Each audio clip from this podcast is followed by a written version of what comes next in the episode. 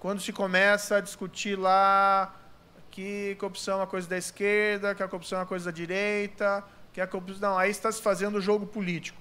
Né? Isso tem que ser uma agenda suprapartidária e a questão da integridade. Né? Você não pode ser contra a corrupção, é, vamos dizer, seletivamente. Você tem que ser contra a corrupção de todos aqueles que se envolvem nesse tipo de atividade.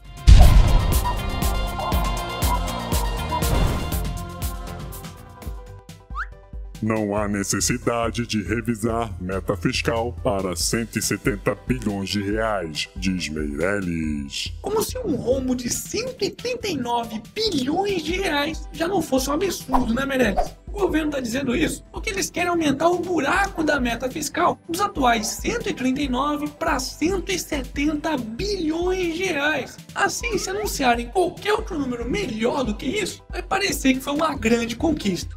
Não fode, porra! E para quem ainda não entendeu o que isso significa, um rombo na meta fiscal é causado quando o governo gasta mais do que arrecada. E sempre que isso acontece, por mais que você queira empurrar com a barriga, uma hora a conta vai chegar. E a única maneira que o governo tem para arrecadar dinheiro é roubando o povo através de impostos. Ou seja, nós, os otários dos brasileiros, é que vamos pagar essa conta. Enquanto isso, olha só o que os deputados estão aprontando. PEC que cria distritão e fundo eleitoral está pronta para ir ao plenário. Acredite se quiser, apesar do governo estar anunciando um dos maiores roubos nas contas públicas da história do país, nossos queridos deputados estão querendo aprovar uma reforma política que instituiu o chamado distritão, que basicamente altera a forma como os votos são computados em uma eleição e cria também um fundo público eleitoral de 3,6 bilhões de reais para o financiamento de campanhas políticas. Isso mesmo, 3,6 bilhões de reais para esses vagabundos queimarem com propaganda numa época em que qualquer um pode publicar seus vídeos pela internet e se comunicar diretamente com seus eleitores através de redes sociais. Não é à toa que até o juiz Sérgio Moro se manifestou contrário a essa reforma política, dizendo que essa proposta não é uma verdadeira reforma. Aliás, vale lembrar que com essa grana toda, daria para construir por baixo 36 hospitais que poderiam atender cerca de um milhão e meio de pessoas por ano, ou ainda mais de 500 escolas com capacidade total para um milhão de alunos. Mas não, querem utilizar todo esse recurso simplesmente para distribuir entre partidos políticos. Tá de sacanagem, né? Aliás, cadê os nossos queridos estudantes e movimentos sociais para invadirem o Congresso numa hora dessas contra esse absurdo que tá acontecendo, hein? Mas enfim, vamos deixar esses vagabundos roubarem nosso dinheiro assim? Hashtag fundo eleitoral é o caralho. Hashtag bora pra rua, porra. Momento. Jabá. E aí, já comprou seu otarinho? Então faça que nem a Edilane Barbosa, que me mandou uma foto do otarinho e da otarinha apaixonados passeando na Praia do Recreio, no Rio de Janeiro. Oh, que legal! É o amor! O quê? Ainda não comprou o seu, é? Então corre lá na lojinha. Vou deixar o link aqui na descrição do vídeo.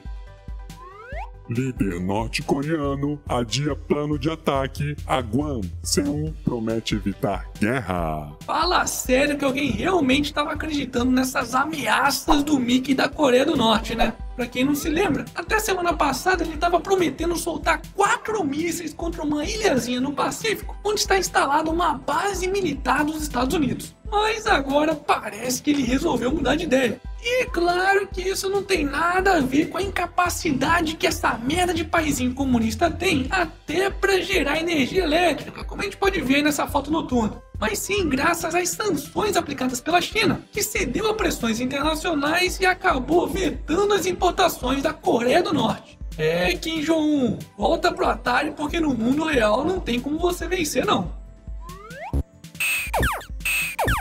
Mole, seus filha da puta! Imperialista! Mole! Mole, diabo!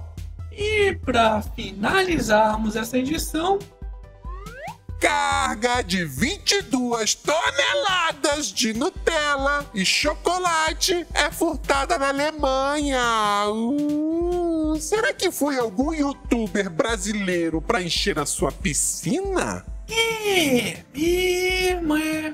Eu sou uma foca aqui, ó. Foda-se.